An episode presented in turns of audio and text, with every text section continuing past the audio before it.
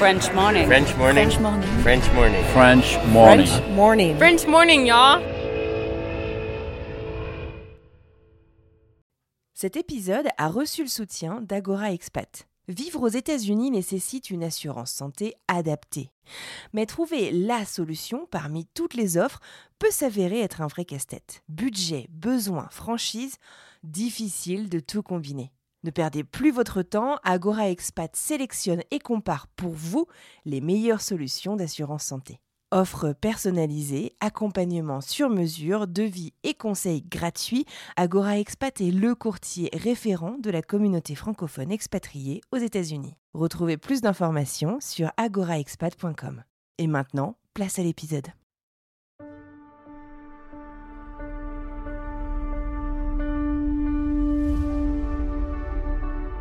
Et pour te dire que euh, les enfants se rendent pas compte quand on a fait la transatlantique et qu'on est parti euh, le premier jour. Euh, donc ça faisait quand même un moment qu'on en parlait. Hein, ils sont, les enfants sont avec nous. Mon fils m'a dit euh, "On arrive quand? Tu vois? Genre on arrive dans deux heures. Tu vois On arrive. euh, Ouais. Voilà.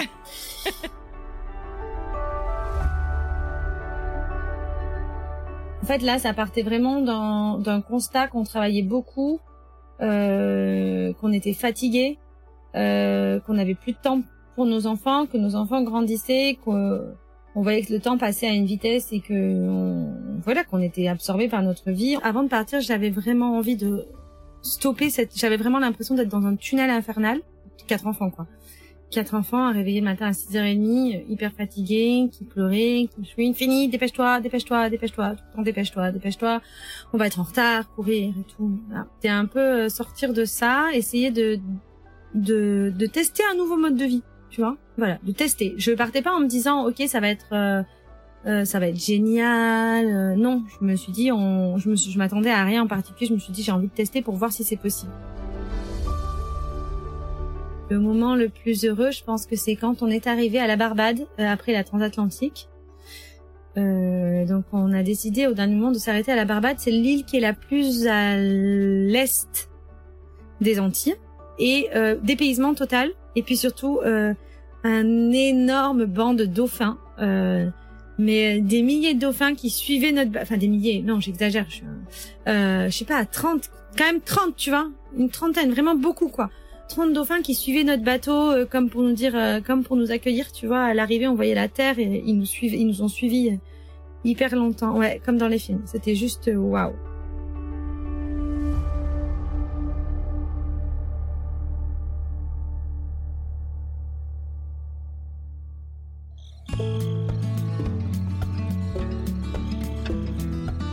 Les voyages forment la jeunesse. Et qu'en est-il des adultes, de la famille? Si Audrey est une maman épanouie et passionnée, le voyage fait partie de sa vie depuis bien avant la naissance de ses quatre enfants. En effet, Audrey et son mari ont vécu plus d'une décennie à l'étranger entre l'Allemagne, le Gabon et le Cameroun. Pourtant, eh ben, le début de cette histoire se passe au printemps 2020. Ouais, on avait dit plus de Covid. Lorsque Audrey et sa famille rentrent d'Afrique pour vivre la pandémie depuis la France. À ce moment-là, la jeune femme découvre un rêve enfoui dans l'imaginaire de son mari. Partir faire le tour du monde à la voile. Pourtant, à l'époque, ni elle ni sa famille n'ont jamais grimpé sur un bateau. Alors c'est avec un peu de scepticisme qu'elle accueille ce projet, qu'elle tente quand même de transformer en un tour de l'Europe, en camping-car, en famille. Et au final, avec des carrières bien chargées, beaucoup de travail et cette impression que le temps leur échappe et de ne plus voir leurs enfants grandir, sont autant de raisons qui ont entraîné Audrey et sa famille vers une nouvelle vie sur l'eau. S'ils ne sont initialement partis que pour un tour du monde, c'est finalement un nouveau mode de vie que cette famille nombreuse découvre au quotidien. Et au final, pas si sûr qu'ils reviennent un jour. Alors aujourd'hui, je vous invite à parler d'expatriation sans destination fixe et en famille. Je suis Anne-Fleur Andrely, vous écoutez French Expat, un podcast de French Morning.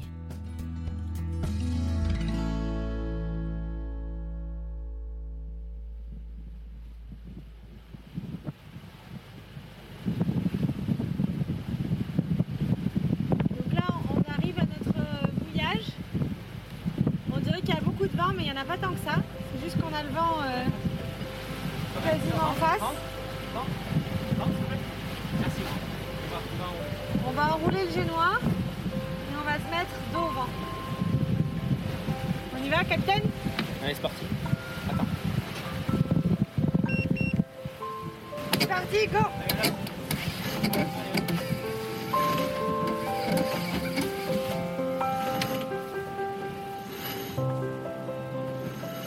Je me présente d'abord en tant que famille, donc euh, en tant que maman euh, de quatre enfants.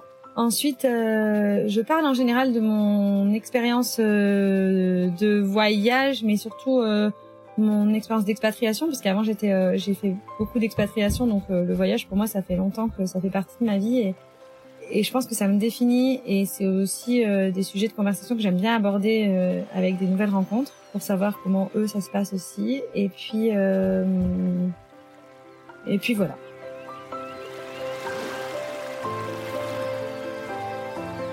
Euh, je m'appelle Audrey, euh, je suis la maman de quatre enfants qui ont 11 ans, 9 ans, euh, 8 ans, euh, 8, 9 ans, enfin 11 ans, 9 ans, 7 ans, parce qu'il y a les anniversaires qui sont là, donc 7 ans et 4 ans. Euh, trois filles et un garçon. Euh, ça fait depuis 2008 que j'ai quitté la France et que j'habite un peu partout dans le monde.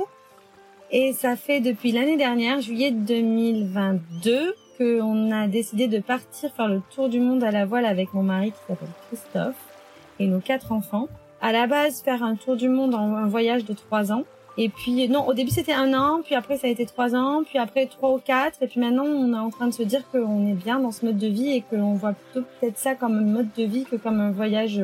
Et moi j'ai une passion qui est euh, qui est de, de travailler en tant que doula et en tant que formatrice d'huile essentielle. Et en fait, c'est une passion que je peux faire en bateau et que bah, qui se développe aussi en même temps que mon voyage. Voilà comment je me présenterai.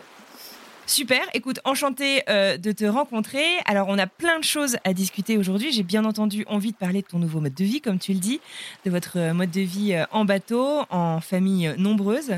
mais j'aimerais bien revenir, bah, peut-être, je sais pas, sur 2007, 2008, en fait, avant que vous partiez, avant que vous ne quittiez la France. À quoi ressemblait en fait ta vie? Si mes calculs sont bons, vous étiez que deux à l'époque. Oui, c'est ça. En 2008, moi, je viens de finir euh, mon ma licence. Euh, j'ai été prise dans une école de commerce à Bordeaux, mais euh, je n'ai pas du tout envie de continuer mes études. J'ai envie de me lancer dans la vraie vie et dans dans voilà dans le concret. Euh, J'en ai un peu marre des soirées étudiantes. Euh, voilà, on est en couple depuis un petit moment déjà, donc on a envie de se lancer dans la vie. Mon mari est un peu plus âgé que moi, donc lui il a terminé et euh, il a l'opportunité de, de partir en expat euh, en Allemagne. Donc euh, je lui dis écoute go go go on y va. tant pis pour mon école, moi je fais un master par correspondance. Et donc j'ai fait un master par correspondance en Allemagne. On est parti en Twingo depuis le sud-ouest de la France jusqu'en Allemagne avec quatre affaires, enfin quand même quelques trucs, la Twingo bien remplie. Et, et on est parti dans le nord de l'Allemagne à Hanovre pour notre première expatriation. Tu connaissais quoi à l'Allemagne à ce moment-là, à part euh, que la vie à l'étranger pouvait être cool? Euh, Rien du tout. Je pense que j'étais encore dans le cliché des études de la Seconde Guerre mondiale. Je n'ai jamais appris à parler allemand parce que euh, j'étais j'étais dans le Sud-Ouest, donc tu vois à l'opposé, nous on apprenait plutôt l'espagnol. Et puis j'étais, pour moi l'Allemagne, c'était pas du tout dans mes destinations. Je m'étais jamais dit un jour je partirais visiter l'Allemagne en vacances. Enfin voilà, c'était pas du tout, mais ça a été génial. Enfin, première révélation endroit magnifique, euh, un peu difficile de se mêler à la population quand on parle pas la langue, mais vraiment, euh, vraiment une magnifique expérience et un premier, euh, bah, une première ouverture d'esprit qui se dit que ouais, on a un peu les, les esprits parfois un peu euh, étroits et que là, je me suis pris une bonne, une bonne première claque qui m'a donné envie de, de, de continuer dans cette, dans cette optique. Quoi. Trop bien. Vous êtes resté combien de temps alors du coup en Allemagne? On est resté un an et demi. Puis donc moi le, le, temps de faire ma formation et de faire mon master et puis après j'avais un stage à faire à l'étranger. C'était un master en quel domaine du coup? Marketing digital. Et euh, moi j'avais un stage de six mois à faire pour valider euh, mon master et euh, bah, pas le faire en Allemagne parce que je, enfin j'avais un peu pris des cours mais j'étais pas capable de travailler en Allemagne je pense. Donc euh, j'ai regardé vers ma j'ai regardé dans ma ville de cœur si je trouvais un stage c'était Barcelone en fait. J'avais déjà fait un stage là-bas et j'aimais beaucoup cette ville. Et jackpot, j'ai trouvé une entreprise française, une start-up qui se développait, qui m'a pris six mois en stage. Donc je suis partie là-bas toute seule, mon mari restait en Allemagne et puis après euh, puis après j'ai été embauchée et donc euh, ben, mon mari est arrivé.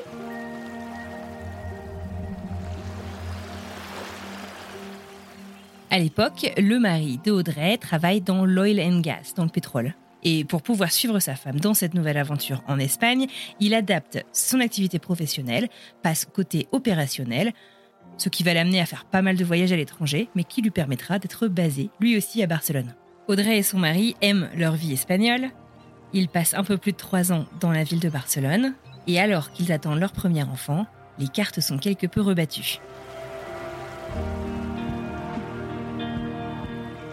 Et puis, euh, en fait, ce rythme de vie euh, de couple séparé la moitié de l'année quand on a un enfant, euh, c'était pas l'idéal. Du coup, on s'est dit bon ben, on va peut-être regarder si on peut partir ailleurs ensemble réunis. Ah ouais, vous vous êtes pas dit on va rentrer en France quoi. C'était tout de suite on va aller chercher autre chose. Ouais, ah non jamais.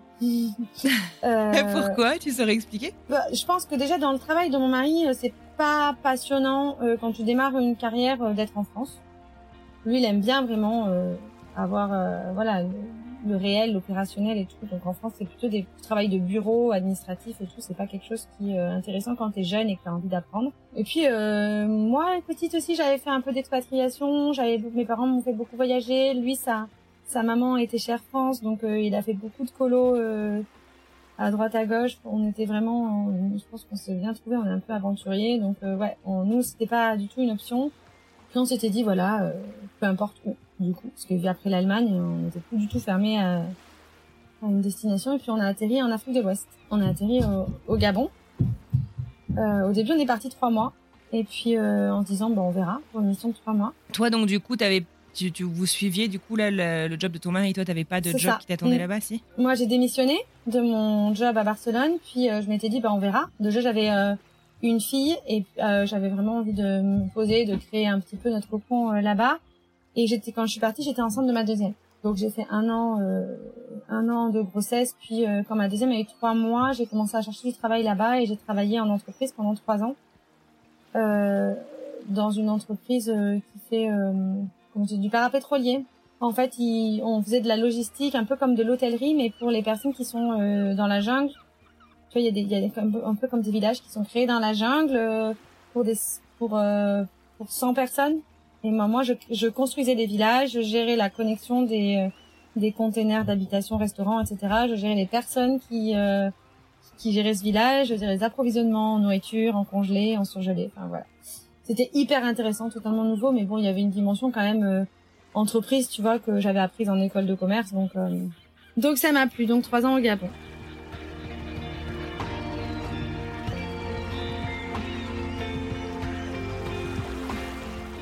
À la fin de son expérience au Gabon, la famille d'Audrey s'est agrandie puisqu'elle est déjà mère de deux enfants. La petite famille rentre en France, passer une année, puis repart de nouveau à l'étranger, cette fois-ci au Cameroun. Au Cameroun, elle arrive enceinte de son quatrième. La famille est donc presque au complet. Les conditions de vie de la famille au Cameroun sont quelque peu différentes de ce qui sont connues jusqu'à présent. Quatre enfants, dans une grande ville, avec un conjoint qui est très pris. Alors Audrey et son conjoint prennent la décision qu'elle ne travaillera pas cette fois-ci. Audrey reste une jeune femme passionnée, et c'est à ce moment-là qu'elle découvre le métier de doula et qu'elle décide de s'y former. Nous revoilà en 2018. T'en es où euh, de ta vie et à quel moment en fait est-ce que le tour du monde en bateau en fait euh, arrive euh, sur votre radar à toi et ton mari? Est-ce que tu te rappelles de la période Covid? Un petit peu. en fait, je pense que c'est vraiment en fait alors moi pour être honnête, je pense n'y avoir jamais pensé. Je suis plutôt dans le présent. Et mon mari est plutôt dans le futur, plus, plus, plus, tout le temps. Et, euh, D'accord, à beaucoup se projeter, à faire plein de projets. Euh. c'est ça. Et euh, moi, je fais des projets, mais je me... je suis peut-être moins cartésienne, tu vois, je, moins, je me laisse un peu porter. Euh, et, et lui, en fait, il, il, avait apparemment ce projet depuis tout le temps de faire un voyage en famille. C'était un truc qui lui trottait dans la tête depuis un moment, mais il m'en avait pas forcément parlé. Euh, et puis période Covid arrive, je vais te la faire courte. On était au Cameroun. nous, on voit que bah, y a, ça se passe on n'a pas forcément peur du Covid, mais on a peur du fait que tous les vols soient fermés, etc. Tu vois hmm. le fait de, rester coincé, quoi. Bah, de rester coincé au Cameroun pour une période indéterminée, c'était un peu compliqué, sachant que on savait pas comment, combien de temps ça allait durer. Donc euh, là, on avait décidé de rentrer.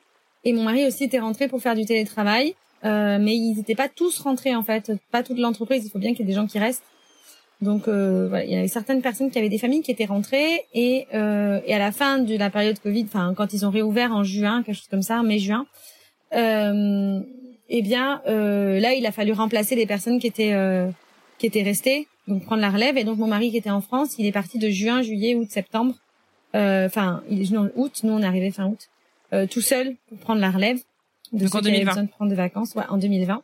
Donc il a passé trois mois tout seul pendant que nous on était en vacances euh, dans le Sud-Ouest à bosser. Et euh, bah, le soir, il regardait des vidéos de familles qui avaient qui avaient fait ce projet-là. Et il m'a envoyé des messages, vas-y, on fait ça, ça peut être bien et tout. Je lui dis non, non, mais attends, le bateau, on n'en a jamais fait. Euh, moi, je sais, je sais même pas quand je. Ah, c'est même pas un hobby familial à la base, quoi. Ah non, on était, moi, j'étais jamais montée sur un bateau, quoi. Donc, euh, donc j'ai dit, écoute, on va d'abord faire le tour de l'Europe en camping-car pendant un an, et euh, et plus si affinité. Comme ça, ça va me laisser Donc temps pour de tester quoi, le style de vie nomade? En fait, là, ça partait vraiment d'un constat qu'on travaillait beaucoup, euh, qu'on était fatigué, euh, qu'on avait plus de temps pour nos enfants, que nos enfants grandissaient, qu'on on voyait que le temps passait à une vitesse et que voilà qu'on était absorbé par notre vie. En plus, au Cameroun, on vivait vraiment dans un endroit qui était pas cool, euh, qui était plutôt fermé, pollué, sans espace vert. Euh, et moi, j'avais mon petit garçon de deux ans qui faisait du vélo autour de la table du salon, si tu veux, et, euh, et ça me faisait, pour lui, ça rendait pas compte, hein, mais euh, mais moi, je me disais que c'était pas une vie pour lui. Donc, on a, on avait vraiment envie de faire une pause. Euh, voilà, pour euh, après cette période aussi Covid, tout ça, je pense, que ça nous a un peu remué tout le monde. On s'est dit, la vie est trop courte, on a, il faut qu'on profite de nos enfants avant qu'ils soient trop grands et qu'ils soient partis. Donc, euh, c'était vraiment l'idée de faire une pause dans nos vies et de faire un voyage en famille. Lui, voulait partir en bateau parce que lui, il aime bien la mer, il fait du surf, etc. Moi, le bateau, euh, ça me disait pas du tout euh, de prime abord. Donc j'ai dit, on fait un voyage, on fait, on reste sur la terre.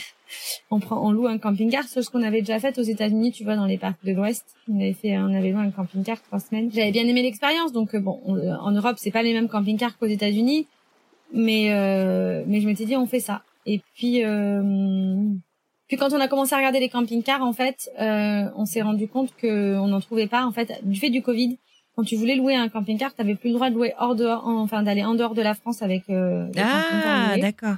Ok. Il y avait des restrictions par rapport Et puis j'imagine qu'il y avait beaucoup plus de demandes. Enfin, je sais qu'aux États-Unis, ça a complètement explosé la demande de, de, de location de camping-car, de vannes, de voitures aménagées. Ouais, t'as raison. En, en France, c'était pareil. Donc on a fait quelques magasins, ils en avaient pas, ils en avaient plus, machin. Euh, qu'on s'était dit au pire on en achète un neuf, on le revend dans un an. Euh, mais non. Euh, après, euh, donc il y en avait pas. Après il y avait la difficulté aussi d'être six. En fait, il y a relativement peu de camping-cars qui, qui sont assurés pour six personnes. Et avec euh, six ceintures aussi, j'imagine. Voilà, c'est avec six ceintures, c'est vraiment la problématique. Donc euh, voilà, mais on sur plusieurs problématiques comme ça, plus le fait qu'il n'y en ait pas, euh, plus le fait qu'on avait une famille autour de nous qui avait fait ce, ce voyage un an avant et qui avait eu plein de problèmes euh, avec leur camping-car qui était tombé en rade. Donc euh, et puis la saison avançant et, on, et en fait moi je l'avais prévu de faire, j'avais envie d'aller en Norvège dans les dans les pays du Nord en camping-car pendant l'été et puis euh, et puis en fait ça a avancé et on s'est dit non mais en fait ça va être trop court quoi. Enfin c'était pas possible. Ouais.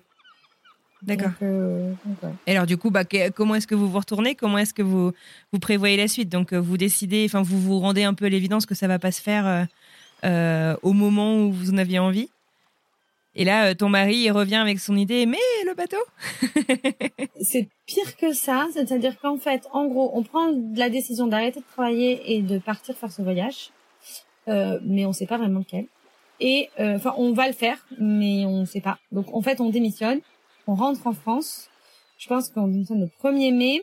Et le 3 mai, il avait pris rendez-vous avec un constructeur de bateaux à La Rochelle.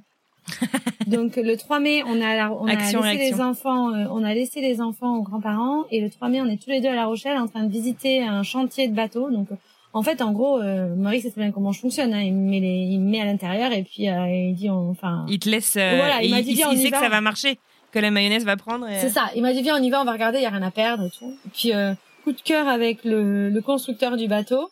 Euh, Enfin, non, le vendeur, le concessionnaire. En fait, c'est un peu comme les voitures, t'as des vendeurs qui euh, qui re- représentent des marques. Et donc euh, coup de cœur, on se rend compte que ben la personne, elle est vraiment ultra formée, vraiment bienveillante. Enfin, tu vois, c'est pas le vendeur qui est là. Il va, on sent qu'il va vraiment nous suivre. Et vu que nous, on n'y connaît rien, si tu veux, on se sent on se sent plutôt bien. Euh, et puis c'est surtout une personne qui a déjà fait le tour du monde à la voile, euh, lui-même, euh, quand il était enfant. Enfin, Ouais. il y a plein de choses qui, Donc, qui qui, sait un petit peu de quoi il parle aussi, quoi. Voilà. Et donc du coup, ça nous rassure sur plein de points. Et on dit, ben banco, on y va quoi. On se rend compte aussi que financièrement c'est possible, qu'il faut y aller maintenant, tant qu'on a encore des fiches de salaire pour faire un prêt, etc.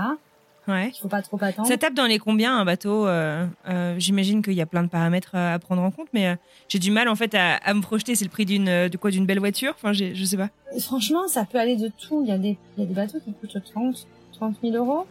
Nous, on a pris un bateau neuf parce qu'on est six. Alors, il y a, au début, on avait regardé des bateaux d'occasion et on voulait un catamaran. On voulait pas un monocoque parce que ben, justement, on n'a jamais fait de bateau. Les monocoques, ça agite beaucoup, donc tu sais, ça penche beaucoup. Euh, puis on allait y vivre pendant longtemps, donc on voulait pouvoir avoir un. Quand t'es sur un catamaran, t'es au-dessus de l'eau, alors la, enfin la pièce de vie est au-dessus de l'eau. Alors quand t'es dans un monocoque, t'es en dessous de l'eau. Enfin voilà, il y a plein de paramètres qui rentrent en jeu. Donc on voulait un catamaran, mais des catamarans d'occasion, il y en a pas beaucoup sur le marché. Je pense qu'il y a la, le, un peu la période Covid, un peu comme les camping-cars aussi. Euh, donc il n'y en avait pas beaucoup sur le marché, euh, à des tarifs assez élevés. Euh, donc on s'était même dit, écoute, on va peut-être prendre un grand monocoque plutôt. Euh, on en trouvera peut-être plus. Et puis, euh, en sachant qu'on n'y connaît rien et que souvent quand tu achètes un bateau d'occasion, surtout pour faire un tour du monde, t'as des travaux à faire, des choses comme ça. Euh, on s'est dit qu'il valait peut-être mieux partir sur un bateau neuf accompagné avec euh, quelqu'un euh, que euh, partir tout seul sur quelque chose qu'on connaissait pas du tout. Donc on a pris un bateau neuf et euh, ce qui est bien aussi avec un bateau neuf, c'est comme les voitures, tu peux faire un leasing. C'est une location longue durée, quoi. Voilà, c'est ça. Tu fais un, un apport, tu choisis l'apport et après tu choisis euh, la durée de la location et tu un- et tu payes tous les mois. Et donc euh, donc financièrement en fait c'était euh, assez intéressant parce qu'on a pris l'apport le, plus faible et la période la plus longue. Et donc un bateau comme ça comme le nôtre, tu vois, il doit être dans les j'espère que je vais pas faire de bêtises. 400 500 tu vois 400 500 000 euros. D'accord. Ah ouais, donc une belle maison, quoi. Ouais, c'est une belle maison. Ok. Clairement. Mais bon, tu vois, t'as aussi des bateaux à 35, si on avait pris, si Ouais. tu prends par exemple un monocoque, euh, tu vas vraiment, Mhm. essayer- t'as des super monocoques qui sont beaucoup Mhm. moins chers. C'est juste que, D'accord. voilà, il- il est neuf et il y a un marché, euh, je pense aussi, euh, grandissant sur ces modèles-là.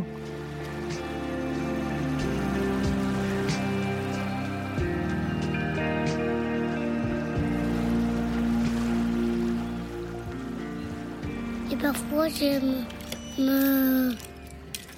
Et parfois j'aime dormir, euh, manger, regarder les étoiles. Euh, Quand il pleut, je ferme toutes les cabines. Je- J'aime avoir un trimaran, mais ça bouge un peu. Mais c'est pas très grave.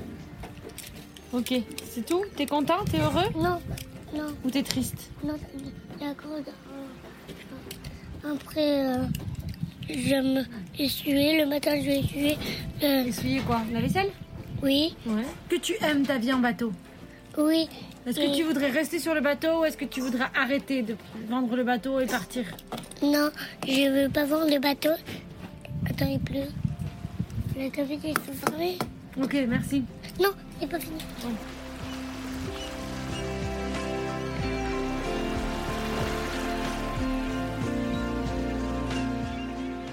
Avant qu'on avance en fait euh, dans la construction de ce projet, euh, avant que vous vous lanciez tous, j'aimerais bien en fait savoir comment. Alors j'ai compris euh, que ton mari, c'est pas qu'il t'a mis devant le fait accompli, mais il t'a amené en fait dans des endroits où il s'est dit bon, elle va se projeter et elle va tout de suite être partante. Mais avant même tout ça en fait, quand vous vous êtes dit ok, on arrête de bosser. pour faire un grand voyage en famille, on ne sait pas exactement ce que ça va être. Tu peux me parler en fait de, cette décision? Comment est-ce qu'on prend cette décision Enfin, ça peut être euh, terriblement excitant, ça peut être aussi terrifiant de, de- de tout plaquer avec quatre enfants. Ça peut être, enfin, tu vois, dans quel état d'esprit euh, vous étiez? Comment est-ce que euh, tu t'es projeté dans tout ça? Je pense que ça a duré plusieurs mois. Ça faisait plusieurs mois que ça allait plus très bien. euh, là, que autant mon mari dans son travail, ben ça allait plus trop. Il prenait plus de plaisir. Moi, je, non plus. dans ma dans mon quotidien de maman, j'en avais euh, de plus en plus marre. Euh, Je rentrais, euh, je voyais que les enfants, c'était pas la vie que je voulais leur donner. Euh, donc ça, ça a duré plusieurs mois, plusieurs mois. Et en fait, au début, notre notre idée de voyage, elle, elle c'était dans trois ans. Tu vois, c'est en fait c'est venu un peu comme un projet. D'abord, c'est rentré comme un projet un peu euh, pour souffler en fait, un objectif qui nous fasse tenir sur au moment T. Tu vois, c'était l'objectif. Voilà. On, ok, c'est pas facile, mais dans trois ans, on part faire ce voyage et d'ici là, on monte le voyage. Et puis, euh, on a eu le Covid. On a eu le Covid en plus de ça, donc on a été hyper fatigué. On est rentré dans une période super fatiguée et puis on est parti en vacances euh, en Afrique du Sud depuis le Cameroun.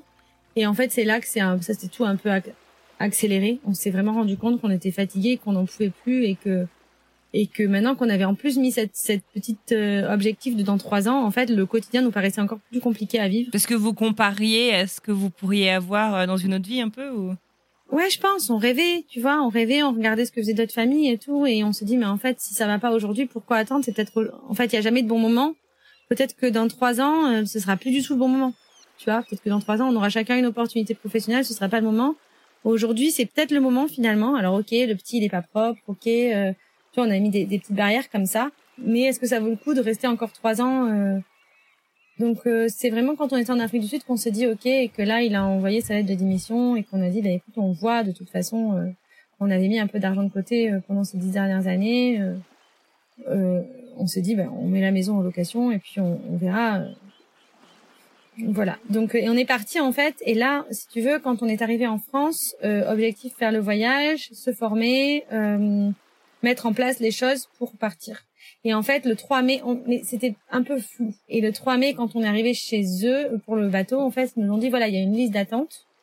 Si vous commandez aujourd'hui, enfin, on n'a pas commandé dans le jour J, le 3 mai, mais on a commandé en juin, tu vois. Si vous commandez maintenant, euh, ben, en gros, le bateau sera fait dans un an. Ah ouais, ok. Donc, euh, donc on n'allait pas non plus attendre euh, coup de cœur pour le vendeur, coup de cœur pour le modèle du bateau, coup de cœur pour tout. On s'est dit allez go, on y va. Et on a eu du coup un an pendant la construction du bateau qu'on a pu suivre, donc c'était intéressant pour nous et pour les enfants la construction. Et nous en parallèle, on s'est formé à tout ce qui était de théorie, donc euh, on a fait plein de formations à Nantes. Euh, on a passé nos permis. Sur quoi? Sur les permis hauturiers, euh, la navigation, euh, ok. On a alors les permis hauturiers sont pas obligatoires, mais on les a passés. En voile, en fait, c'est pas obligatoire. C'est obligatoire que sur les bateaux à moteur en France. Et après, on a fait bah, formation médicale, euh, de grande mmh, Premier secours. Premier secours, mais un peu plus plus, tu vois, euh, recoudre, etc. On a fait euh, voilà euh, voilerie, matelotage, euh, météo, pouvoir analyser la météo et les fichiers météo. lui, il a fait moteur. Ouais, ce que j'allais dire, savoir faire quelques réparations vous-même s'il y a un pépin. Voilà, on a fait plusieurs. Okay. Voilà, tout, je pense qu'on les a toutes faites. Quasiment. Lui, il a même fait astrologie. L'astronomie, tu veux dire Astronomie plutôt, non euh, Ouais, c'est pas. Oui, astronomie, pardon. non, mais c'est un autre nom. C'est un autre nom euh, de voir par rapport aux étoiles, je crois, la météo, la direction, enfin, je sais. Mais non, pas du tout astrologie, hein, n'importe quoi.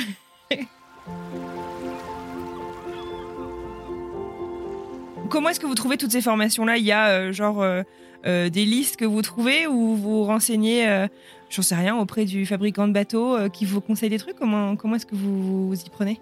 On avait regardé un petit peu dans, euh, bah dans sur des blogs, euh, etc. Et on avait découvert un centre de formation à Nantes qui euh, forme justement les personnes qui partent en mer. voilà, qui est vraiment dédié. Donc, donc on a suivi ça. Je sais pas s'il en existe beaucoup d'autres, honnêtement. Il est vraiment connu. Escale formation technique, ça s'appelle. Voilà. Tu peux décider de tout faire en un an, tu peux tout faire en dix ans. Ouais, c'est plusieurs, plusieurs formations de deux trois jours, tu vois. Et est-ce que euh, vos enfants, vous les avez formés à certaines choses aussi avant de partir? Non. Non, non. Nos enfants, on les a formés à faire l'école à la maison l'année où Pendant on est rentré. Voilà. Ouais. Non, bah non, c'était l'année du coup on a arrêté 2021 ou 2022, l'année dernière. D'accord. Ok. L'année dernière. Et donc euh, bah, l'idée c'était que de les rendre euh, que l'école à la maison devienne un peu plus simple, un peu une autonomie. Tu vois, je vois d'autres familles autour de nous qui sont parties en même temps et on fait l'école en même temps, mais nous, je vois que nos enfants, le fait d'avoir fait un an en plus, c'est quand même plus simple. Donc voilà, non, les enfants, euh, étape par étape. Tu vois, ils commencent à s'y mettre là maintenant. À euh, savoir naviguer un petit peu ou... Ouais. D'accord. Ils avaient jamais fait de voile avant? Genre, euh, je sais pas, même des stages d'optimiste ou de kata ou trucs comme ça pendant l'été ou...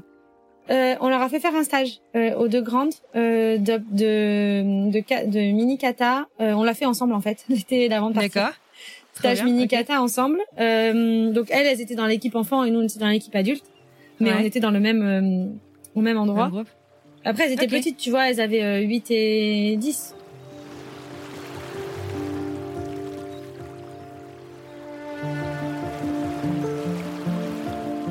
Et alors, euh, comment est-ce que euh, d'abord les enfants et puis je sais pas votre entourage en général a pris euh, cette euh, nouvelle parce que du coup vous avez euh, un an presque pour euh, annoncer la nouvelle à tout le monde avant de partir pendant que votre bateau se construit. Euh, comment comment ça s'est passé? Est-ce que tout le monde a compris votre projet? Puis est-ce que les enfants ont réalisé finalement ce qui allait se passer? Comme tu dis ils étaient petits Ma belle famille, ils ont compris parce que mon mari est toujours été un peu comme ça, aventurier avec des super, enfin des idées un peu farfelues, donc pas surpris. go go go, mon fils. Ma famille à moi, un peu plus surpris. Euh, pas forcément, ils ont pas forcément bien accueilli. euh, voilà, voilà, sans ni plus ni moins. Euh, je honnêtement, honnêtement, je sais pas te dire si euh, s'ils y ont cru ou s'ils y ont pas cru. Tu vois, maintenant que tu me poses la question. Je me demande s'ils se sont pas dit non mais voilà c'est une idée ça va passer. Ah Euh, ouais.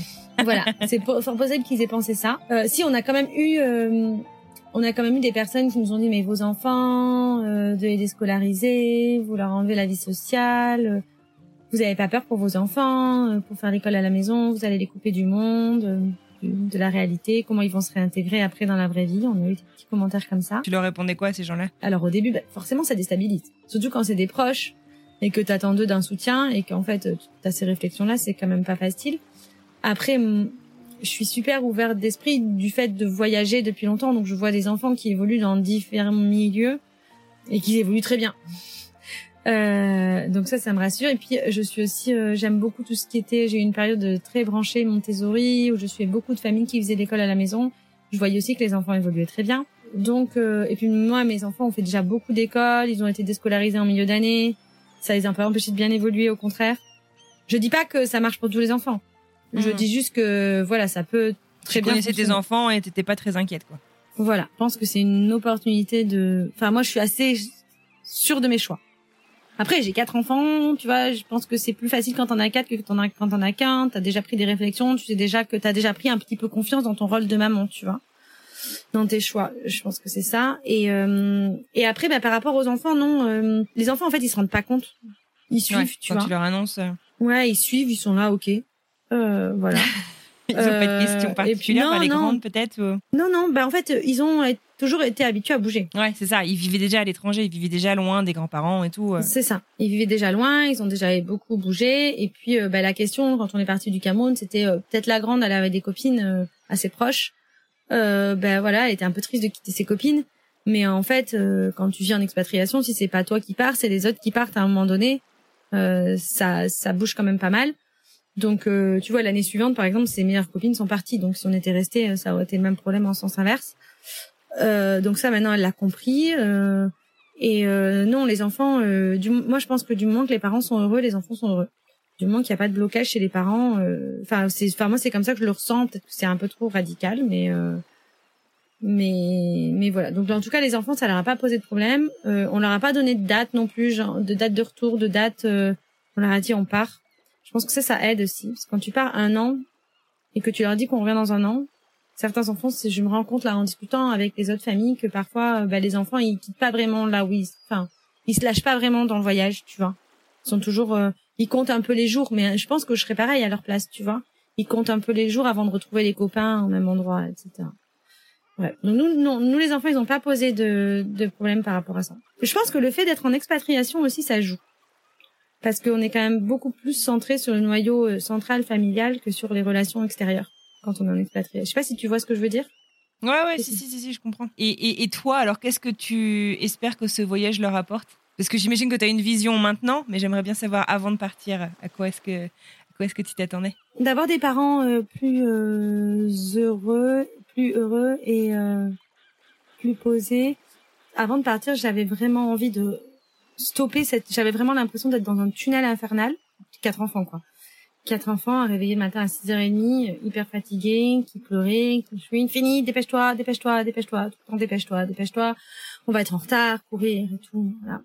Et puis euh, en plus nous, euh, moi je gérais le midi, il y avait pas de cantine, donc il fallait que je fasse pareil à midi, pareil à 14 h Euh, du coup, euh, voilà, c'était un peu euh, sortir de ça, essayer de de de tester un nouveau mode de vie, tu vois. Voilà, de tester. Je partais pas en me disant ok ça va être euh, ça va être génial. Euh, non, je me suis dit on, je me suis, je m'attendais à rien en particulier. Je me suis dit j'ai envie de tester pour voir si c'est possible, tu vois. Un peu en mode expérimentation. Euh, ça c'est plutôt pas mal, je pense quand tu as n'importe n'importe quel projet, voyage, c'est euh, de rester un peu ouvert euh, sans avoir d'attente particulière, comme ça au moins on n'est pas déçu. Euh, voilà, l'idée c'était ça. Après, l'idée c'était bien évidemment aussi de leur ouvrir l'esprit, de leur faire découvrir des nouveaux endroits, de voyager, quoi, tu vois. De faire des rencontres, de leur faire découvrir le monde. Je suis même pas sûre qu'ils en aient encore totalement conscience de ça, tu vois. Et pour te dire que les enfants se rendent pas compte quand on a fait la transatlantique et qu'on est parti le premier jour. Euh, donc ça faisait quand même un moment qu'on en parlait. Hein, ils sont, les enfants sont avec nous. Mon fils m'a dit, on arrive quand? Tu vois? Genre, on arrive dans deux heures, tu vois. On arrive. Euh, euh, comment te dire? Donc, euh, je pense que tu vois, voilà, ils se, ils se rendent pas compte. On est parti de La Rochelle et on a fait un circuit un peu, un peu classique qui est de descendre euh, depuis les, euh, la, la Rochelle, nord de l'Espagne, Galice, Portugal, puis Madère, puis les Canaries, Cap Vert. Et du Cap Vert, on a traversé l'Atlantique pour les Antilles. On a été au sud des Antilles jusqu'en Grenadine.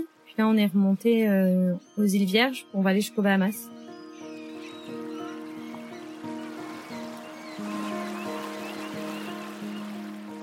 Finalement, c'est en juillet 2022 qu'Audrey et sa famille s'engagent au départ de La Rochelle et partent à l'aventure. Cela fait donc un peu plus d'un an qu'ils découvrent ces nouveaux modes de vie qu'ils semblent plutôt apprécier. Et un an, un an ensemble de navigation, eh bien c'est aussi l'occasion de faire un petit bilan. J'ai demandé à Audrey d'aller tendre le micro à tous ces matelots.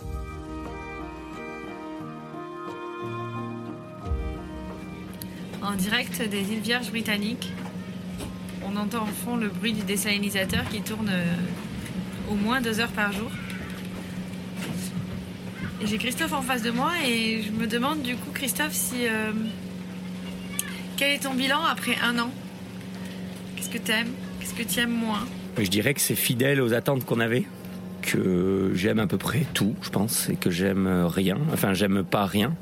On s'était, euh, on s'était fait des films entre guillemets de, comment ça serait, et c'est clairement, euh, enfin, notre imagination n'avait pas été débordante et, je pense qu'on savait où on allait finalement et que ce qu'on vit aujourd'hui, c'est ce qu'on avait imaginé.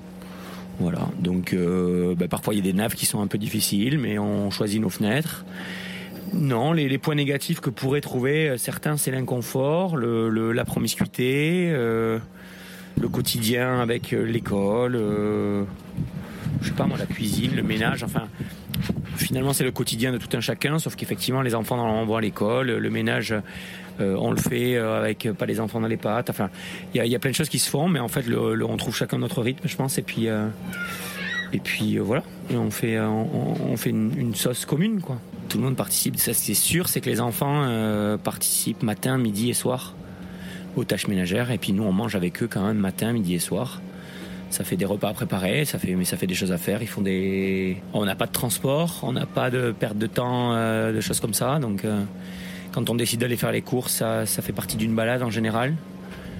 Plus que juste aller dans une grande surface, c'est une balade en ville, faire des courses et, et boire un coup ou quoi. Donc c'est vrai que ça, non, j'ai pas, j'avoue, j'ai pas vraiment de points négatifs. Euh, je pense qu'on est bien là où on est. On a la liberté qu'on attendait. On a le, le levées de soleil, les couchers de soleil. Enfin, je pense qu'on est bien. Ce que j'aime sur le bateau, c'est qu'il y a la mer à côté. Euh, il y a plein de copains. On peut aller faire du paddle avec eux. C'est trop cool. Il y a, y a plein d'animaux nouveaux qu'on qu'on voit. Ce que j'aime pas trop, c'est quand ça bouge euh, beaucoup. Parce que ça donne mal à la tête des fois et c'est un peu embêtant quand même. Parce que ton corps il doit s'habituer au mouvement et ça prend du temps. du coup, les cinq premiers jours, bah, t'es un, peu, euh, un peu malade. Après des navigations de plus de, de deux jours, même de un jour, il n'y en avait quand même pas beaucoup. Surtout le temps qu'on a passé en bateau aussi. Ça te semble beaucoup? Un jour ou deux jours. Non. En fait, j'ai l'impression que les navigations les pires, c'est celles qui sont les moins longtemps. Pas celles qui sont, par exemple, de un jour en entier, avec une nuit. C'est pire que 15 jours, j'ai l'impression. Parce que après 15 jours, bah, t'es habitué, du coup, tu ne sens plus rien. Mm, c'est vrai, on s'habitue après quelques jours. Et puis, euh, ça dépend aussi des conditions de la navigation. Par contre, quand la navigation, c'est 5 minutes, euh, c'est pas euh, la grosse tempête, ça va, ça bouge pas du tout. On n'a rien. En plus, qu'est-ce qu'on fait quand on fait des navigations la journée? On regarde un film. Ah ouais. Est-ce que tu peux me dire, s'il te plaît, Soren, si t'es content de la vie en bateau, si tu voudrais rentrer? Non, non, T'es pas content? Non. Ok. T'aimes pas? Tu veux rentrer? Tu veux partir en France dans une maison? Oui, Pour faire quoi? Tu veux aller à l'école? Non, Tu veux rester sur le bateau? Non. Tu veux quoi alors? Je veux rester sur mon bateau et naviguer. Et manger, j'aime pas trop les légumes. Je veux, je peux faire naviguer avec un bateau. Je peux faire un bateau, un, un monocoque. Je peux faire une petite voiture avec un petit truc à manger, un petit verre à boire, un, un petit, un petit et voilà. D'accord. Et je- et je remonte. Ava, est-ce que tu peux nous dire ce que tu aimes sur le bateau? Sur, euh, Ta vie sur le bateau, qu'est-ce qui te plaît?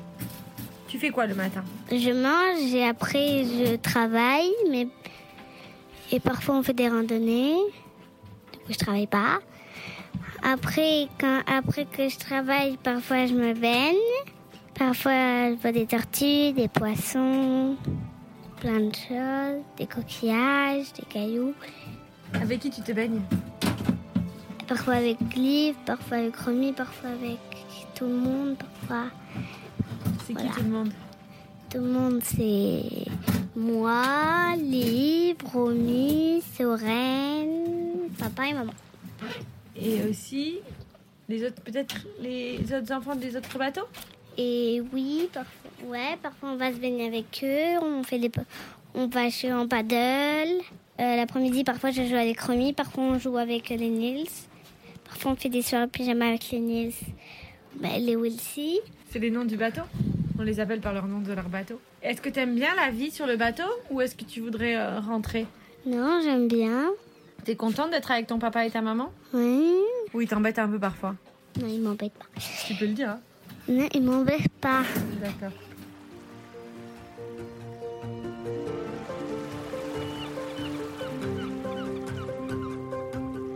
Ben, le bilan pour l'instant, c'est ce que je te disais en intro, c'est qu'on est parti en mode voyage et que finalement euh, les choses sont en train de se transformer pour euh, pour devenir plutôt un mode de vie. Euh, le bilan, c'est qu'on s'était dit qu'on ferait euh, le tour du monde, euh, qu'on partirait là au Panama pour faire le Pacifique et que finalement on s'est dit euh, rapidement que on avait envie de le faire plus lentement et donc on fera le Pacifique l'année prochaine. Euh, donc là, on va en profiter pour remonter jusqu'à New York. Donc on va ralentir. Donc le bilan, c'est qu'on va ralentir un petit peu, qu'on va faire sûrement un voyage plus long. On ne sait pas combien de temps il va durer. Il durera le temps qu'il devra durer. Euh, que peut-être aussi, on s'est ouvert la porte de s'arrêter dans un endroit qui nous plaît pour rester quelques mois, quelques années, même éventuellement rescolariser les enfants. Ah ouais, d'accord. Genre où? T'as des idées déjà ou pas encore? Polynésie, Nouvelle-Zélande? Ça fait partie des, des endroits qu'on a en tête, mais bon, on sait pas. On fera comme on a envie à ce moment-là, mais c'est des, des choses qu'on a en tête pour le moment. Et puis euh, bilan euh, enfant, euh, écoute euh, très très bien euh, pour l'instant. Les enfants ne redemandent pas l'école, enfin ne demandent pas l'école depuis deux ans. Ils ont, je pense qu'ils y trouvent leur, euh, ils y trouvent leur, euh, comment tu dis c'est quoi le mot? Trouve leur Enfin, une réponse. à- Ouais, ils y trouvent leur compte, voilà. Ils se trouvent leur compte dans cette méthode-là. Ils sont devenus très très autonomes. Euh, les deux grandes, bah, de toute façon, quatre enfants, tu peux pas gérer. Moi, je travaille, Christophe travaille aussi un peu. Du coup, elle, tous les matins, c'est tout le monde travaille en autonomie. Et puis à la fin de la matinée, on fait un point sur les avancées de chacun et chacune. Donc euh, ça, c'est le bilan, c'est autonomie, c'est que les enfants travaillent vraiment en autonomie. Alors quand on est parti, par exemple, ma deuxième elle pa- passait des journées à l'école et moi j'étais con- j'avais la maîtresse qui m'appelait qui me disait bon j'ai un problème avec Romy c'est que euh, on a fini l'exercice elle a toujours pas ouvert son cahier tu vois euh, vraiment euh, elle avait du mal à se mettre dans l'action et en fait maintenant c'est elle qui réveille le plus tôt et qui travaille le plus le mieux quoi D'accord. plus autonome mais en fait elle a eu un déclic grâce à ça de ok si je travaille si je fais mon mes deux trois heures par jour euh, après je peux aller jouer donc c'est cool euh. et si je le fais bien en plus ça va aller encore plus vite donc euh, Mais après, l'autonomie euh, chez des enfants d'une dizaine d'années, c'est pas pareil non plus. Tu me disais que ton petit dernier a 4 ans. Mm. Euh, ça ressemble à quoi l'autonomie alors à cet âge-là? Non, bien évidemment. Donc euh, le matin, il se réveille, il se lave les dents et puis euh, il fait ses maths. Non, non, le, le petit dernier, le petit dernier, l'autonomie, c'est euh, c'est temps libre. C'est euh, temps libre, euh, c'est il se met à travailler quand il a envie. Mais il travaille sur quoi à 4 ans? Euh, il prend un cahier de coloriage. D'accord. mais euh, il prend un cahier de coloriage où il a un cahier avec des lettres, euh, qui va se mettre à faire des lettres, mais ça va durer euh, 30 secondes. hein. Ça va durer 30 secondes, mais c'est suffisant parce qu'on voit euh, une... Alors pour le coup, lui, euh, on tente un truc qui est euh, vraiment pas dirigé, parce qu'on peut se permettre, tu vois, il est en moyenne section, il est fin d'année. donc, euh, Et ben du coup, ben, on voit quand même qu'il s'améliore, qu'il parle très bien, alors que, enfin, qu'il communique avec des adultes, euh, qu'il communique avec ça, c'est vraiment quelque chose qui est intéressant aussi, c'est que les enfants, euh, ils ont pas peur de communiquer avec des petits ou des plus grands ou des personnes âgées ou voilà, tu vois. Euh, du coup, il communique très bien, euh, il est très habile, euh, il s'occupe euh, pas mal du bateau avec mon mari. Il évolue en fait, on voit qu'il évolue malgré qu'on n'ait pas de choses dirigées. Donc voilà. Après, je te cache pas qu'à 10 heures, c'est maman j'ai faim. Euh, Oui, normal. Enfin, un enfant de 4 voilà, c'est la, la, la- c'est la vraie vie. Donc C'est pas euh, magique. voilà, c'est pas magique. Parfois, il se roule par terre parce qu'il s'ennuie. Euh, mais bon, pour moi, ça fait partie des apprentissages, tu vois. Voilà. Donc là, il se roulait par terre tout à l'heure parce qu'il voulait un dessin animé, par exemple. Euh, donc c'est c'est un peu le truc. euh, donc bah oui, on tient, on lâche pas et puis on le laisse. Enfin voilà, on lui explique. C'est pas tous les jours facile. J'avoue que c'est pas c'est plus facile avec les deux aînés et puis euh, celle qui a 7 ans, on est dans le dur aussi parce qu'on essaie justement de le faire faire de l'autonomie, mais elle est plutôt, euh, elle a pas encore eu le, gros déclic. Ouais. Ça va venir. Ils sont petits. C'est ça, je sais que ça va. En fait, euh, quand t'as des grands, que c'est ton deuxième ou ton troisième, tu tu relatives parce que tu sais qu'à un moment donné ça va venir. C'est pareil pour le sommeil, c'est pareil. Tu sais qu'à un moment donné ils vont dormir. Ok, là ils dorment pas, mais ils vont dormir.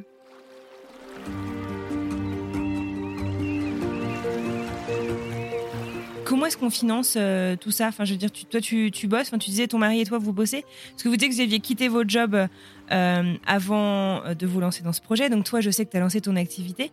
Ton mari, il est pas à temps plein, du coup, aussi Enfin, je sais pas. Alors moi, j'ai lancé mon activité de doula, mais au final, en fait, juste avant de partir, je me suis formée aux huiles essentielles parce que pour mon activité de doula et par rapport au fait que je voulais les utiliser en bateau, on avait été, on avait eu dans la formation médicale à Nantes, on avait parlé euh, des huiles essentielles et du pouvoir que ça pouvait avoir sur tout ce qui était préventif. En fait, euh, tu peux pas attendre un mal de ventre au milieu de l'Atlantique, tu peux pas attendre que ça passe, faut que tu tout de suite quand ça commence parce que ça peut pas déraper.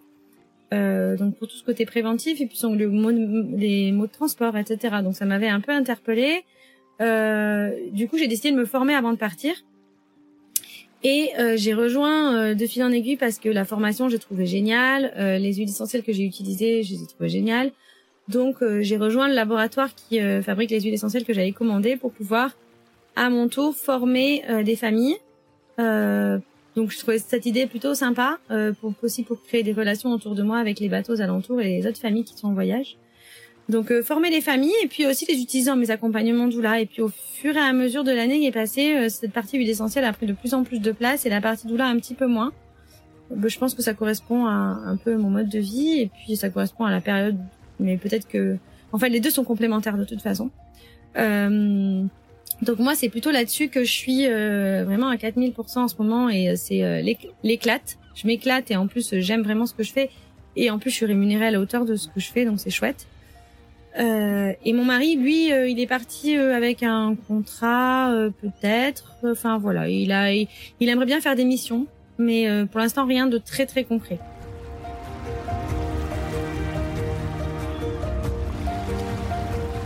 Est-ce que tu saurais me dire en quoi cette presque année du coup de navigation en famille t'a fait changer toi, enfin t'a fait évoluer? Qu'est-ce que je sais pas, qu'est-ce que t'as appris euh, sur toi, sur ta famille, sur ton couple, sur tes enfants? Est-ce que tu pourrais me, me dresser un petit J'ai compris le bilan que le, ce mode de vie euh, vous intéressait, mais euh, toi en tant que personne quoi. Alors, la première chose, je pense, qui est intéressante et que dont j'ai discuté avec euh, des personnes aux alentours, c'est que, par exemple, euh, tu as un enfant, je dois, tu vois, j'ai souvent dû prendre l'avion seule avec mes enfants. Je m'en faisais une, un peu une montagne. Et puis, euh, un, enfant de plus, un enfant de plus. À chaque fois, je me disais, je vais pas y arriver, puis j'y arrivais. Euh, et puis euh, après, bah, voyager seule avec quatre enfants euh, petits, donc euh, vraiment petits. Euh, je l'ai fait pendant toute une journée.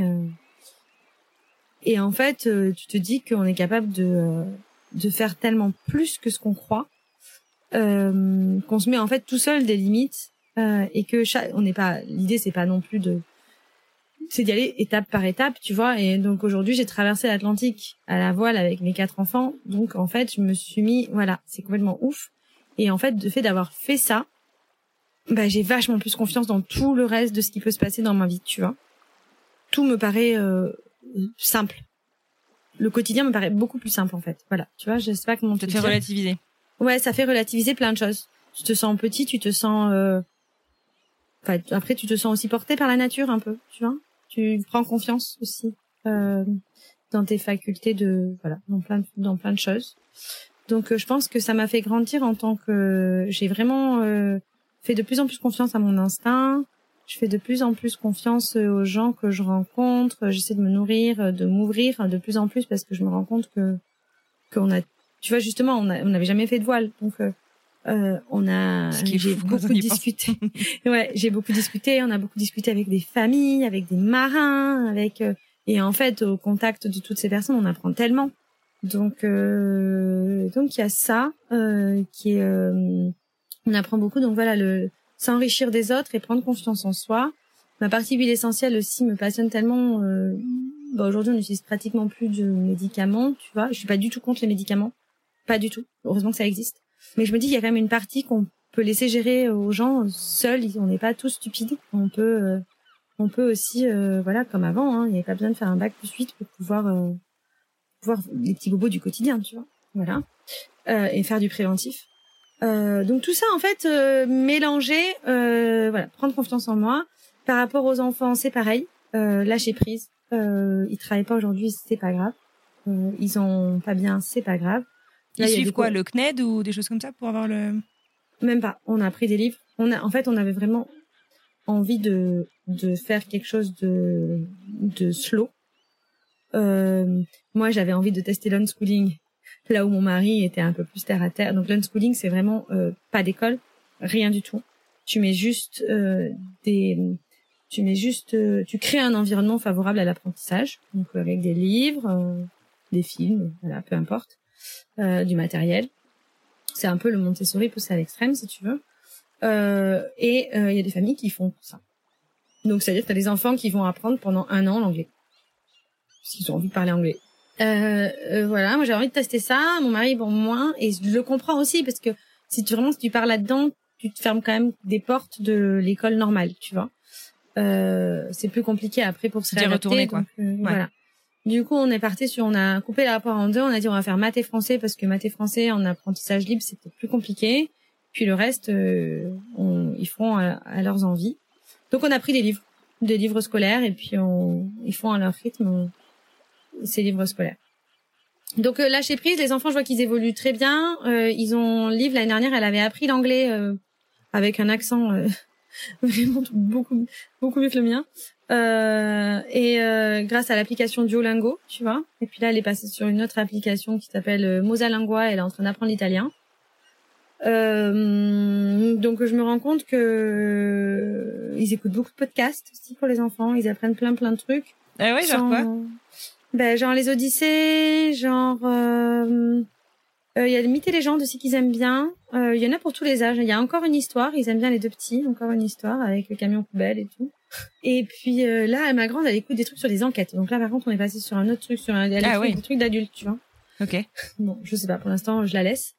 Euh, et elle est passionnée, donc du coup, elle veut devenir enquêtrice.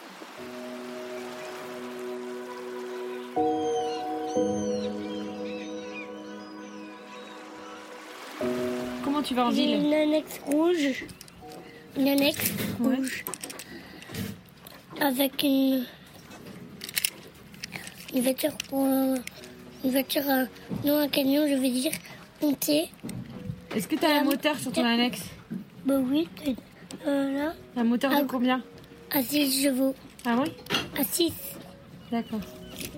Et après, après, après-midi, je, je m'arrête. Après-midi, je vais me dormir. Euh, le, le, le, jour, euh, euh, j'avais de me baigner. Je, n'avais qu'un peu. Et, et après, euh, je veux dessiner un peu. le matin, je dessine. C'est toi qui conduis le bateau? Oui, je... Tout seul?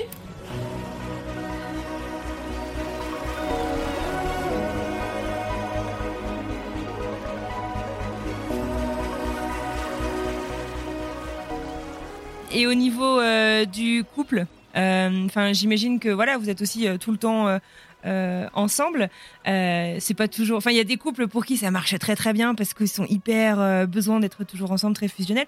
Enfin, j'imagine. J'ai jamais vécu sur un bateau plus d'une semaine, donc je, je, dis peut-être des bêtises, mais j'imagine que c'est pas facile de se ménager du temps pour soi aussi. Parfois, on en a besoin pour euh, bah voilà, pour finalement revenir avec sa meilleure, euh, euh, sa meilleure version de soi-même à, partager avec les autres. Comment, comment ça se passe de votre côté? Alors justement, on va acheter un autre bateau et puis on va avoir chacun son bateau. Non. comment ça se passe tous les deux? Alors, je pense que l'expatriation fait que, alors déjà un, on s'est connus jeunes.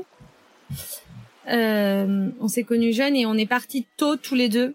Donc le fait de vivre ensemble ça fait partie de notre couple, tu vois, justement. Enfin, voilà, dès, depuis le début. Et puis l'expatriation, comme je te disais tout à l'heure, d'être concentré plus sur son noyau. Euh, le fait d'avoir vécu l'infertilité, d'avoir vécu les quatre enfants, euh, ça c'est des, des, des, étapes aussi qui, je pense, euh, sont sont importantes dans un couple. Et puis euh, voici si on est capable de, c'est un peu comme les étapes de traverser l'Atlantique, si tu veux. Déjà, t'as un enfant, ça chamboule un peu un couple. Quand on a deux, trois, quatre, euh, ça renforce, soit ça renforce, soit ça ça sépare quoi.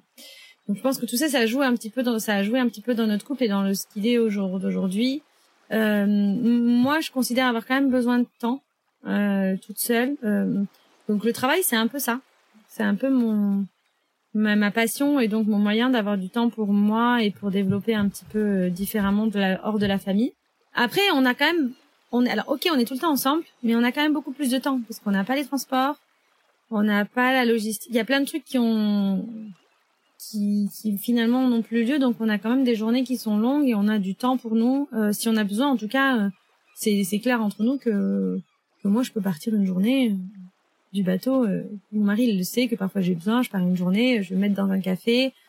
voilà. C'est normal en fait. Hmm. Voilà, c'est normal. Après il y a des moments qui sont pas simples et mais je pense que c'est dans la vie en fait en général il y a rien qui est ça. Enfin il y a c'est pas que du rose non plus même dans la vie en bateau tu vois. Il y a aussi des moments qui sont compliqués. Tu vois par exemple là travailler aujourd'hui avec les enfants qui courent autour de moi ou te parler aujourd'hui. Donc j'ai réussi à me mettre un peu dans un au calme. Mais ils sont là et parfois quand je travaille ils sont là. Donc il y a du bruit. C'est plus difficile mais c'est mon choix. Donc j'accepte et je sais que c'est c'est c'est ces choses qui sont peut-être un peu plus difficiles aujourd'hui c'est aussi euh, ce qui m'a motivé à partir en bateau c'est d'être avec eux. Donc maintenant ils sont là donc euh, donc c'est cool. Et puis je suis contente aussi de leur montrer, euh, de mélanger. Je trouve que la vie entre la vie des parents, la vie des enfants, la vie familiale, euh, qui voient que les parents travaillent, qui se rendent compte qu'il faut rester un petit peu parfois calme et, euh, et enfin voilà, respecter tout ça.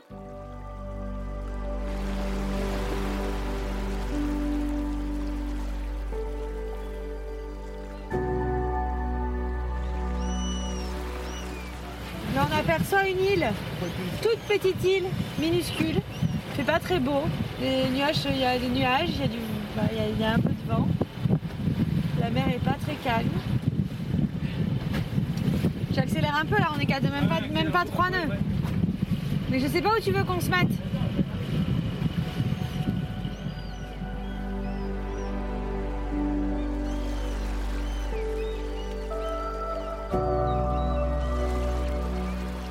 Est-ce que tu as des souvenirs euh, à partager euh, avec nous euh, pour terminer Je sais pas, un des trucs les plus inattendus que vous ayez fait, une des pires galères que vous ayez eues, je sais pas, un des trucs les plus rigolos qui soit passé en famille sur le bateau depuis que vous êtes parti? Une galère.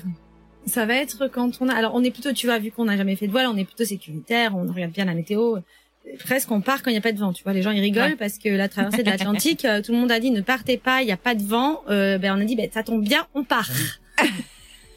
on est les seuls à être partis euh, avec un autre bateau en disant trop bien, il n'y a pas de vent, on fonce quoi.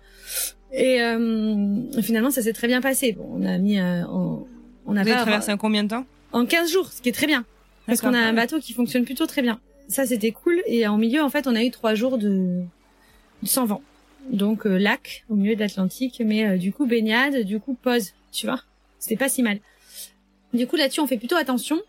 Mais là on recevait un couple d'amis euh, proches, proches, proches. Euh, et on a voulu un peu euh, leur montrer notre bateau et notre jolie voile rose et tout. euh. Donc on a vu le vent qui était bien comme il faut. On a dit bon, on va sortir notre grande voile. Donc c'est en fait c'est un spi, c'est une, une grande voile euh, qui prend euh, bah, en mètre carré beaucoup d'espace et donc du coup qui est beaucoup plus sensible parce que s'il y a des qui est beaucoup plus dangereuse, tu vois, parce qu'elle est moindre fragile. rafale. euh, Voilà, elle est fragile et puis du coup elle est sensible. Si tu dépasses 25 nœuds ou 20 nœuds, euh, bah, ça peut ça peut pas être cool quoi. Ça peut, ça peut soit se déchirer, soit faire chavirer le bateau. Et euh, mais on se dit on la sort, le vent est bien. On voyait le nuage gris au fond, mais bon, genre on l'a pas vu. Et euh, et en fait, il se trouve qu'au moment où on a mis la voile, bah euh, grain, euh, grosse pluie, rafale Donc, de grain, vent. c'est tempête, hein, pour ceux qui connaissent voilà, c'est la pluie et euh, voilà, tempête, euh, bah, pluie, mais du coup, euh, ça veut dire quand même peut-être petite rafale de vent et c'était pas le moment, quoi.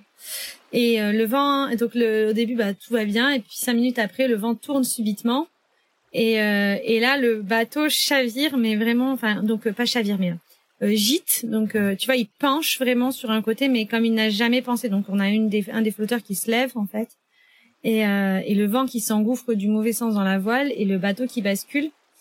Et, euh, et là, donc à l'intérieur, tout qui tombe, forcément, les enfants, tout, et puis les copains qui paniquent parce qu'ils étaient jamais rentrés sur un bateau non plus, et nous aussi on panique.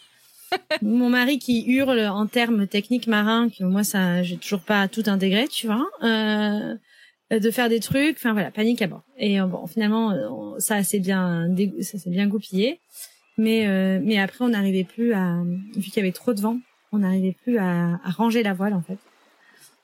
Donc là, euh, on voyait mon mari se démener et à un moment donné, on, il s'est pris un coup avec la voile, il est tombé. Enfin, bon, en fait, tout s'est bien fini, mais on, on a vraiment flippé. On a vraiment flippé, ça nous apprendra et euh, et on fera moins les malins la prochaine fois. Donc ça, c'était un peu le, la grosse galère. Et euh, le moment le plus heureux, je pense que c'est quand on est arrivé à la Barbade euh, après la transatlantique.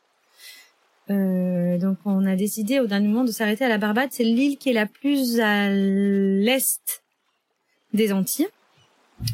Euh, parce que finalement on était parti en avance sur notre planning puisqu'on était content qu'il n'y ait pas de vent. Donc du coup on est parti en avance.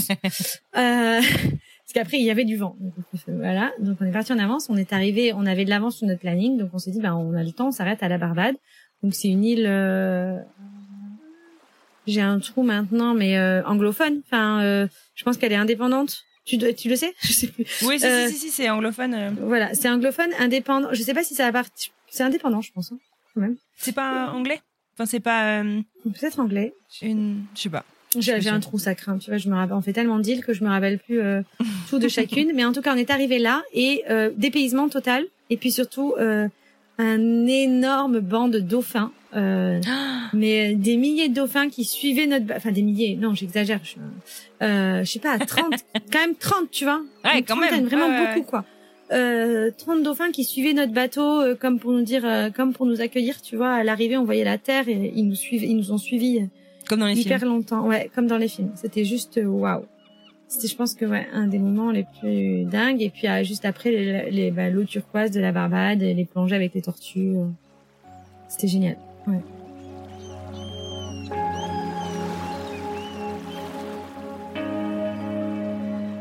Est-ce que tu referais tout pareil euh, si tu. Si tu. Si, si vous deviez repartir là?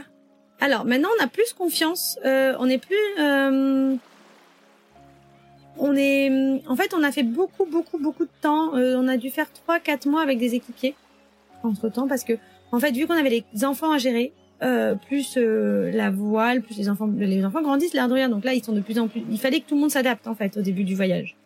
Donc on avait préféré assurer le coup en prenant euh, du monde sur le bateau avec nous. Euh, pour que tout le monde ait le temps de s'adapter. Tu vois, au début, les enfants étaient un peu malades, euh, nous aussi. Bon, ça c'est vite, pas- vite rentré dans l'ordre, mais tu vois, on a préféré assurer le coup. Et donc, bah, le fait d'avoir tout le temps du monde sur le bateau, euh, c'est bien. Mais euh, nous, ça nous a permis de nous adapter, ça a permis à tout le monde de s'adapter. Mais aujourd'hui, si je partais avec un notre euh, notre euh, la confiance qu'on a aujourd'hui dans notre bateau et dans notre façon, bah tu vois, euh, je ferais peut-être un peu moins de, de temps avec des équipiers. Voilà. Après, c'est toujours hyper enrichissant quand même parce que tu fais plein de, enfin, c'est des rencontres qui sont, c'est des gens qui ont, qui ont envie de voyager, et puis les enfants, ça leur permet de faire des rencontres. Enfin, c'est quand même très riche. Euh, les deux sont très riches, mais c'est juste que parfois on a eu des temps peut-être un petit peu trop longs. Voilà. Euh, Qu'est-ce que je pourrais faire de différent? Non, franchement, le bateau, on en est ravis. Ou est-ce qu'il y a un conseil que tu pourrais donner à quelqu'un, euh, des familles ou non d'ailleurs, euh, mais qui serait euh, super inspiré par ton histoire? Bah, comme je te disais tout à l'heure, c'est de prendre contact avec des familles qui ont un peu, qui ont eu un petit peu le même projet. Pour, Ouais. Tu les as trouvés où? Sur Instagram ou? Ouais, Instagram, YouTube, et puis euh, nous du, des blogs aussi. Donc euh, on a eu envie de créer un blog, on a créé un blog où on a mis un petit peu euh, euh, tous nos cheminements à chaque fois, tu vois. Pourquoi on a mis euh, tant de panneaux solaires, pourquoi on a mis... C'est des choses qu'on aurait nous aimé trouver sur le moment. Donc prendre contact avec des familles qui ont déjà fait ça pour pour gagner du temps et, et dire que bah c'est possible quoi.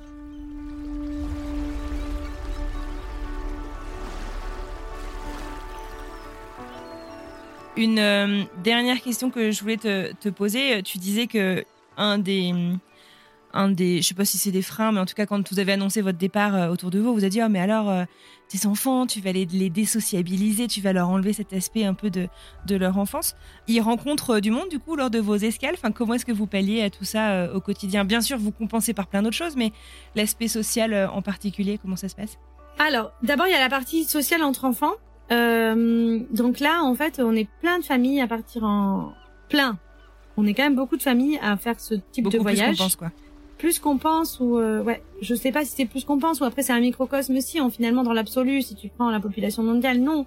Mais euh, mais t'as pas besoin de faire des relations avec 30 milliards de personnes, donc euh, donc là, je sais pas, on est une dizaine de familles à se suivre euh, et se retrouver plus ou moins à certaines escales. Donc tu vois, hier soir, il y avait soirée pyjama, j'en avais deux dans notre bateau, euh, dans mon bateau, donc j'avais huit enfants à bord. Euh, et puis c'est des enfants qu'on suit depuis le début du voyage, même on les avait rencontrés un an avant de partir quand on était dans les préparatifs, tu vois. Donc euh, ça c'est cool. Euh, D'ailleurs c'est peut-être un conseil qui peut être intéressant aussi, c'est de trouver des familles qui vont partir en même temps que vous et qui ont à peu près le même programme pour pouvoir se faire le- se suivre comme ça. Donc ils rencontrent plein d'enfants euh, qui aux différentes escales et puis nous on fait en sorte de se retrouver aussi de temps en temps. Euh, ils rencontrent aussi des enfants d'autres, euh, tu vois, d'autres langues, euh, d'autres. donc ça leur donne envie d'apprendre d'autres langues. Et ça les empêche pas de faire, de jouer et de faire copains, même si euh, ils parlent pas la même langue. Ça c'est fou. Et après il y a le côté social, social, que- quels que soient les âges. Ça je trouve ça assez dingue. C'est-à-dire que par exemple on a rencontré un groupe, un couple de retraités autrichiens il y a pas longtemps. Euh, et donc euh, avec qui on vraiment trop gentil et avec qui on a fait une ou deux sorties euh, en journée, une balade, des balades quoi. Et euh, les enfants se sont super bien entendus. euh, C'était un peu papy mamie machin. Et puis euh, et puis un jour ma fille m'a dit je prends le paddle, je vais faire un tour. Pas. Elle est allée chez eux, elle a passé l'après-midi chez eux à parler en tu vois, avec eux, et puis euh, ils leur ont montré des jeux, enfin ils ont appris à compter en allemand du coup, euh, euh, elle- ils se sont appris, elle, elle leur a appris en français, ils se sont appris en allemand, ils ont passé une après-midi comme ça, tu vois. Enfin, moi je sais qu'à 10 ans, ça, je, ça me serait jamais passé euh, par la tête d'aller passer une après-midi avec un couple d'étrangers que je ne connais pas, Bah ouais, dans bien une sûr. langue différente, quoi. J'aurais eu Donc c'est des belles opportunités aussi euh, de rencontres et d'ouverture quoi. Ouais, c'est ça. Donc il y a la socialisation des deux et euh, clairement, euh, ils ont pas peur du coup d'aller parler à des adultes, à des personnes âgées, à des bébés. Euh, moi, ma grande, elle veut faire des, elle, va- elle, elle a déjà fait un babysitting avec euh, un autre, une autre petite fille d'un bateau. ou- Donc euh, non, il y a, y a vraiment pas. Ils jouent tous ensemble, peu importe les âges. Mm. Donc pour ça, euh, ben voilà, la preuve, la preuve, la preuve en image que vraiment, euh, c'est, ça, ça a pas posé de problème. Au Eh ben génial. Bravo euh, à toute la petite famille.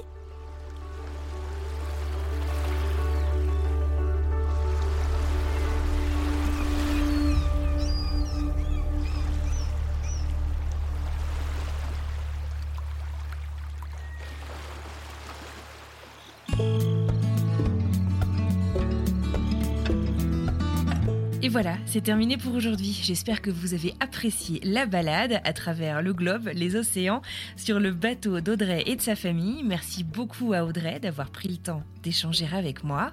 Si cet épisode vous a plu, vous connaissez la rengaine archi par cœur, mais je le redis quand même car c'est très important pour les podcasts comme nous. Parlez-en autour de vous, dans la vraie vie, sur les réseaux sociaux, dans votre newsletter, à vos voisins à la machine à café ou encore sur les plateformes d'écoute, Spotify et Apple Podcast en tête puisqu'ils vous laissent mettre un petit mot d'encouragement. Tradition oblige, je vous propose d'écouter un petit extrait afin de découvrir de quoi nous allons parler la semaine prochaine.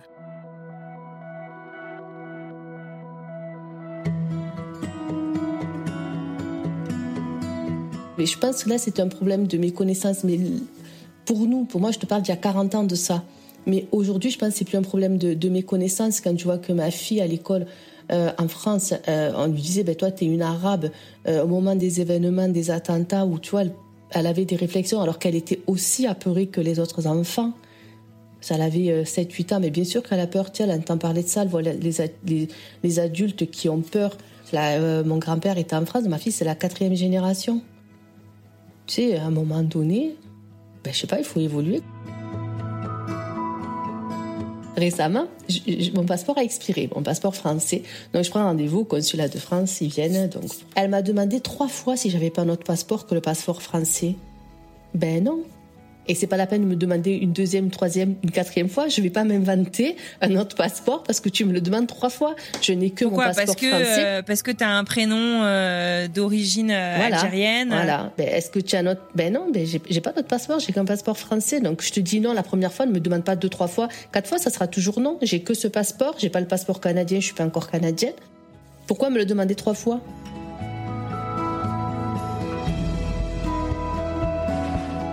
Quand je suis arrivée ici, ben, je m'appelle Leïla. En France, je je m'appelle Leïla, tu es cataloguée euh, maghrébine. Ici, je travaille dans une garderie, puis euh, un jour, une maman me voit, dit Mais quand même, je comprends pas. Pourquoi tu t'appelles Leïla si tu es française, c'est un prénom américain? Là, tu te dis euh, Ouais, eh ben, je sais pas.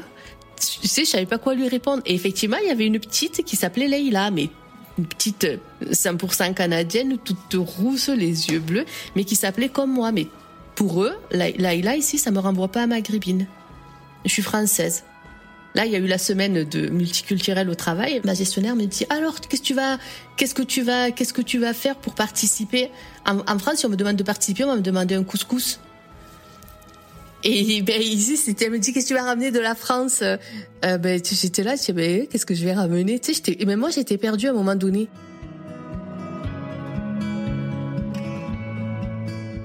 J'en avais parlé à mon grand-père euh, et il m'avait dit, m'avait dit, mais vas-y ma fille, il m'a dit, nous regarde, on ne savait ni lire ni écrire, on est venu ici, le monde est à vous. Vous avez l'éducation, vous avez tout. Il m'avait dit, mais tu sais, ne, ne reste pas forcément là, tu sais, profite en fait.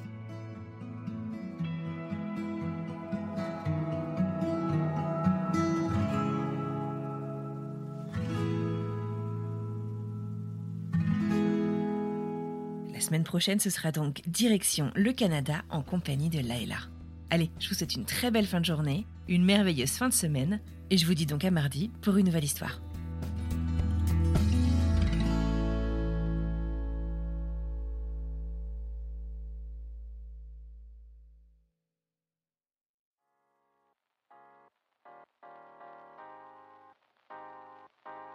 Vous venez d'écouter un podcast réalisé par moi-même, Anne-Fleur Andrely, mixé et habillé par Alice Krief et produit par French Morning. French Expat n'est pas le seul podcast de French Morning. Pour retrouver tous les podcasts du groupe, rendez-vous sur frenchmorning.com slash podcast. À bientôt!